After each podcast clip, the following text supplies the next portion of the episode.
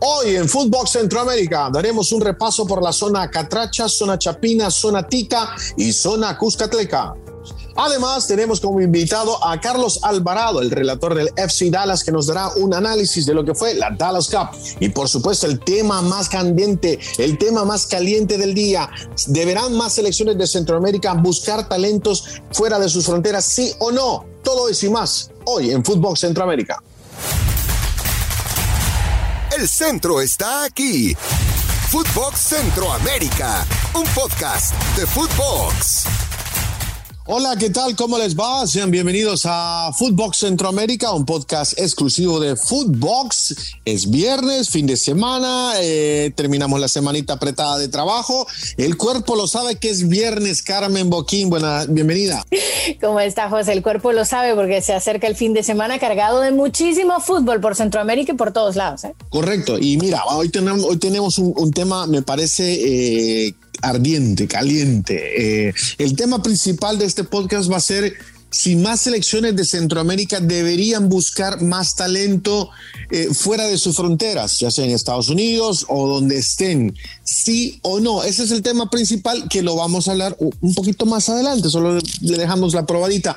Vamos a iniciar primero con la zona catracha, Carmen. Zona catracha.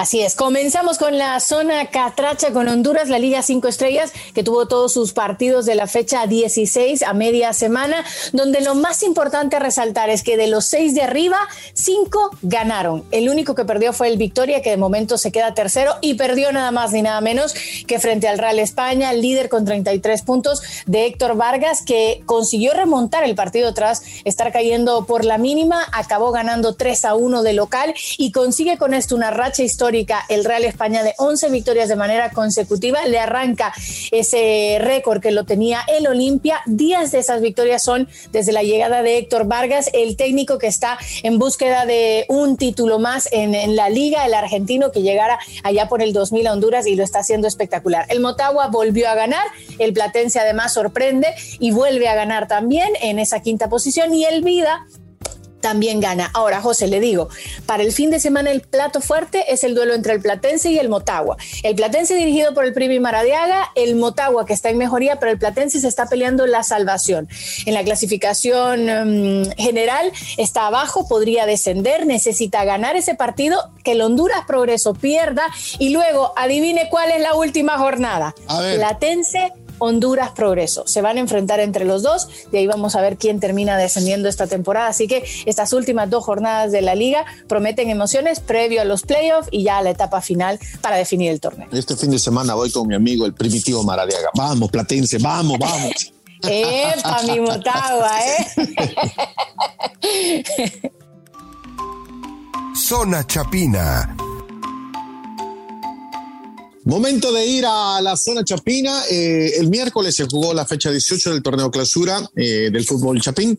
Lo más sobresaliente, Carmen, eh, fue el empate 1-1 entre Cotzumalguapa contra Malacateco. Los rojos del municipal vencieron 2-0 a Nueva Concepción. Los cremas impusieron 1-0 sobre Guastatoya de visita. Y Antigua, sí, Antigua le, le recetó un 5-0 a Sololola eh, para volver a ganar después de tres partidos sin conseguir la victoria. Así que la tabla por el momento está Municipal primero con 36 puntos, Comunicaciones segundo con 33, Malacateco 32, Cobán Imperial cuarto con 31 y en el quinto lugar aparece el conjunto de Antigua. Momento de ir a la zona tica. Zona tica. Nos vamos hasta Costa Rica con la primera división en este clausura 2022, donde el gran ganador, el super mega vencedor de la jornada fue el Alajuelense. Así es, el líder, que consiguió una victoria de local 3 a 1 frente al Pérez Celedón.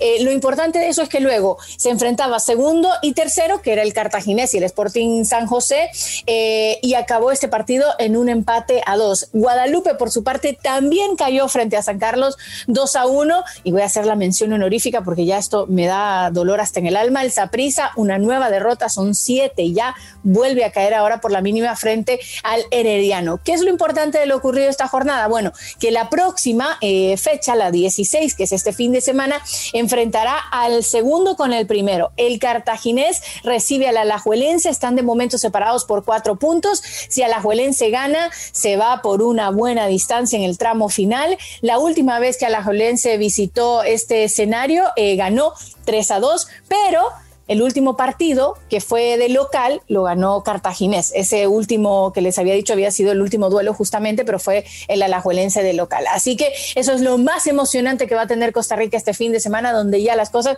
parece que van apuntando a quién va a acabar primero en la tabla de posiciones. Momento de ir a la zona Cuscatleca. Zona Cuscatleca. No hubo partidos entre semana, pero el fin de semana se jugará la fecha 19 del clausura. En San Miguel, Águila recibirá a Luis Ángel Firpo el domingo en el Cuscatlán, Alianza contra Municipal Limeño, FAS en casa contra el vecino Isidro Metabani, Chalatenango de visita contra Jocoro. Bueno, llegamos al tema principal de este podcast, Carmen Boquín. Hace unas semanas, lo voy a poner todo en contexto, hace una semana se jugó la Dallas Cup en Frisco, Texas, y contó con la participación de equipos como juveniles, ¿no? desde las edades de los 12 años hasta los 19, como Tigres de Monterrey, eh, Rayados, este, hubo equipos de, Inglaterra, equipos daneses, pero también aparecieron dos selecciones juveniles centroamericanas, la selección de Panamá y la selección del Salvador. Eh, y bueno, para hablar un poco de, de lo que dejó, eh, las sensaciones que dejó ese torneo del Dallas Cup, Hoy hemos invitado a un gran amigo, un colega, eh, relator del conjunto de Major League Soccer del FC Dallas, Carlos Alvarado, eh, quien pudo ver los cinco partidos de la Selecta Sub-20. Y le pregunto, Carlos, eh, primero, ¿cómo te va? ¿Cuál fue la sensación que generó el rendimiento de la selección Sub-20 del Salvador? José, un gusto saludarlos. Bueno, me dejó una grata impresión, déjame decirte, esta sub-20 a pesar de que no tenía mucho tiempo de trabajo, como nos lo explicó el técnico Gerson Pérez. Eh, Hugo también estuvo aquí. Mm, o sea, no había trabajado mucho este grupo, jugadores de la liga local de aquí de los Estados Unidos tuvieron que integrarse, como el caso de Edgar Alguera jugador de Philadelphia Union, de las academias, portero que llegó hasta el propio día de la inauguración en horas de la noche al grupo. Pero deja grata impresión. Yo creo que el trabajo va bien de cara a lo que puedan ser los próximos torneos eliminatorios. Entonces la gente quedó satisfecha. Eh, te digo, venía corto de plantel eh, esta delegación por cuestiones de visa, me explicaban. Entonces, creo que por ese lado cumplieron. Eh, jugaron contra instituciones que normalmente dominan el supergrupo de esta Copa Dallas, como Tigres, Monterrey, más allá de que hayan jugado con un cuadro contra un cuadro danés. Pero sí, claro, el verdadero termómetro fue Panamá y ahí se evidenció de que Panamá tiene un proceso eh, mucho más largo de trabajo en las canteras. Así es que ese es el reto ahora para el cuerpo técnico en los próximos días. Pero sí me dejó grata impresión. Carlos, entiendo que Gerson Pérez eh, convocó a varios jugadores que, que, están en las juveniles de varios equipos en Major League Soccer. Eh, ¿Cuáles son los jugadores a seguir en la selecta sub-20? Se ven jugadores interesantes. Eh, ante todos los que están aquí, militando en equipos de la MLS, en las filiales de la MLS, el arquero Alguera cumplió, Edgar Alguera, de darle seguimiento. Eh, Diego Barahona, fíjate, Robinson Aguirre, que, dicho sea de paso, van en la convocatoria de la mayor para estos próximos dos partidos de fogueo contra Guatemala y Panamá. Entonces, a estos ya se les toma en consideración. Eh, Aguirre del Colorado Rapids y Diego Barahona juega en la filial o en las canteras de Los Ángeles FC. Pero, pero hay uno que a mí en lo particular me gustó bastante y es el 6 eh, Jeremy Garay del DC United. A mí me gustó. Pero sí tiene jugadores, el caso de Harold Osorio, que pertenece a los Albos de la Alianza, de Hamilton Benítez, Alexander Umaña de Sporting Kansas City. Vinieron un par de jugadores de Houston, César Córdoba. Te digo, son como ocho, eh, ocho jugadores que de aquí convocó Gerson, que, dejaron grata impresión. Eh, claro, está la joyita que vendría a ser Nathan Ordaz, pero ese es un caso aparte porque todavía no decide. Incluso se va a un campamento con los Estados Unidos. No decide si Estados Unidos, si lo va a considerar México. Y por último, tendrá la opción de El Salvador. Y en eso el cuerpo técnico está claro que no le pueden competir a la hora de conquistar a un jugador tanto a Estados Unidos como a México. Pero sí, hay jugadores a destacar que, que de cara al proceso hacia el Mundial 2026 lo vas a escuchar más seguido. Vamos a estar muy atentos, Carlos, a todos esos nombres que no mencionas, pero ahora quiero que me digas algo de la selección de Panamá que termina ganando el torneo de la Dallas Cup. Panamá es el reflejo de que el trabajo lo han venido haciendo bien en las menores. un equipo muy bien conjuntado, bien trabajado, eh, que, obviamente puso en evidencia nuestras flaquezas. Entonces, eh, habrá que trabajar, los panameños andan bien, eh, se, se, notó, no tuvieron problemas, más allá de que hayan empatado también ellos con Monterrey en la fase de grupos, al igual que lo hizo El Salvador, ellos 1-1 y nosotros 0-0, pero como que guardaron todo para la gran final, a de que lo más probable era que enfrentaban a El Salvador. Entonces, eh, no llevan ventaja. Pero esa ventaja se debe, más allá de la corpulencia física característica de los canaleros, esa ventaja se debe a que han venido trabajando, han traído esos procesos y, se ha reflejado eh, con, la, con la asistencia a la última Copa del Mundo. Entonces, creo que por ese lado nosotros no podemos dormirnos y seguir trabajando, pero Panamá en este momento es superior a nosotros. Bueno, agradecemos a Carlos Alvarado por eh, eh, su participación en el podcast de, este día. Y bueno, nos metemos al tema principal, Carmen. es un tema que no es nuevo, pero que últimamente las selecciones de Centroamérica, y, voy a decir más específicamente, la selección de El Salvador lo está haciendo más que nunca. Eh, es un tema eh, donde no sé si vamos a coincidir, Carmen, pero eh, las selecciones de Centroamérica deberían de buscar más talento fuera de sus fronteras, sí o no. ¿Qué piensa, Carmen? Sí, definitivo. Eh, y, lo que me encanta es el más, porque yo creo que ya lo han hecho en algunas ocasiones con algunos cuantos jugadores puntuales que creo que pudiéramos mencionar, pero me parece que ahora hay que hacerlo a niveles agresivos, tipo Canadá, que de casi toda la plantilla de Canadá en estas eliminatorias pasadas y que hicieran historia en la mayor, más de 21 decidieron, optaron por jugar con Canadá. Los buscaron en cualquier parte del mundo a jugadores que pudieran tener un vínculo con Canadá y visto lo visto, mira dónde llegaron. Sí, yo, yo coincido y vamos a estar de acuerdo los dos. Sí, yo creo que lo tienen que hacer y más agresivo. Más agresivo, ¿sabes por qué? Porque ahora también son otras selecciones que se están eh, eh, peleando estos, estos jugadores que están apareciendo a nivel juvenil. Eh, te pongo un caso concreto. En la selección del El Salvador está un chico de la sub-20 que jugó en la Dallas Cup, está un chico que se llama ah, Nathan Ordaz eh, un chico que es pretendido por la selección de El Salvador, es pretendido por la selección de México y es pretendido por la selección de los Estados Unidos. Es más, jugó con El Salvador la Dallas Cup la semana pasada y ya la selección de los Estados Unidos lo convocó, Carmen, para un eh, precampamento, por decirlo de esa manera, este, eh, en estos días. O sea, lo están mirando y se lo quieren llevar. Nathan Ordaz ha sido llamado al campeonato sub-20 en el mes de abril. Es el, delantero del LAFC y estará ahora entrenando con la selección de los Estados Unidos. O sea, ahora no solamente, eh, o sea, lo que quiere decir es que hay más competencia.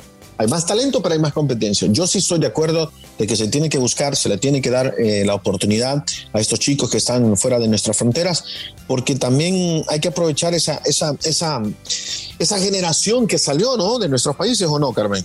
Claro, mira, eh, cuando lo dices me acuerdo mucho el caso de Andy Najar, que era como, eh, era un jugador espectacular, todavía lo es, está con el DC United de, nuevo, eh, ha brillado con Honduras, aunque tal vez no se ha logrado asentar tanto en la selección mayor. Pero el punto es que Estados Unidos le quería, un jugador de padres hondureños que nace en este país, y eso que le está pasando al jugador salvadoreño es o sea, es una decisión bien difícil porque va a ser coqueteado literal por ambas elecciones para tratar de tenerlo. Al final él va a tomar la decisión que mejor le parezca. Andy Nájar, el hondureño en este caso, decidió jugar jugar, perdón, para, para Honduras. Pero sí es cierto que hay selecciones, imagínate que te pueda pretender México y Estados Unidos, José, ¿no te dejarías tú? Obvio que te da. Claro, no, y sabes Ser pretendido. Y el, y el, cuerpo técnico de El Salvador y, y, Nathan Ordaz lo tienen bien claro. Saben que, que, que, Estados Unidos o México van a ser la opción número uno o dos, y luego, si eso no funciona, pues llegará a jugar al Salvador, ¿no? Eh, pero te pongo otro caso. Robinson Aguirre, eh, un chico de 19 años de edad, hondureño salvadoreño, ha decidido jugar para la selección del Salvador y dijo no hacerlo con Honduras eh, luego de disputar la famosa Dallas Cup de nuevo. Me gustó También. mucho jugar con El Salvador y ya tomé esta decisión. Ahora queda prepararse rumbo al premundial sub-20. Entonces hay más competencia, hay más competencia. Sí. Pero obviamente también hay gente que se opone a esta idea. No sé si eso está pasando en Honduras, Carmen creo que la gente que se opone es porque hablan de un tema de sentir o no sentir la patria, sobre todo en el caso, ponele, de que encuentren un niño allá por Europa, que nunca, que, sabes, que nunca vivió por acá cerca, pero a mí en los casos en los que ellos decidan, independientemente de dónde estén o, si tienen o no arraigado el, sentimiento del país, lo van a ir sintiendo a medida vista en la camiseta.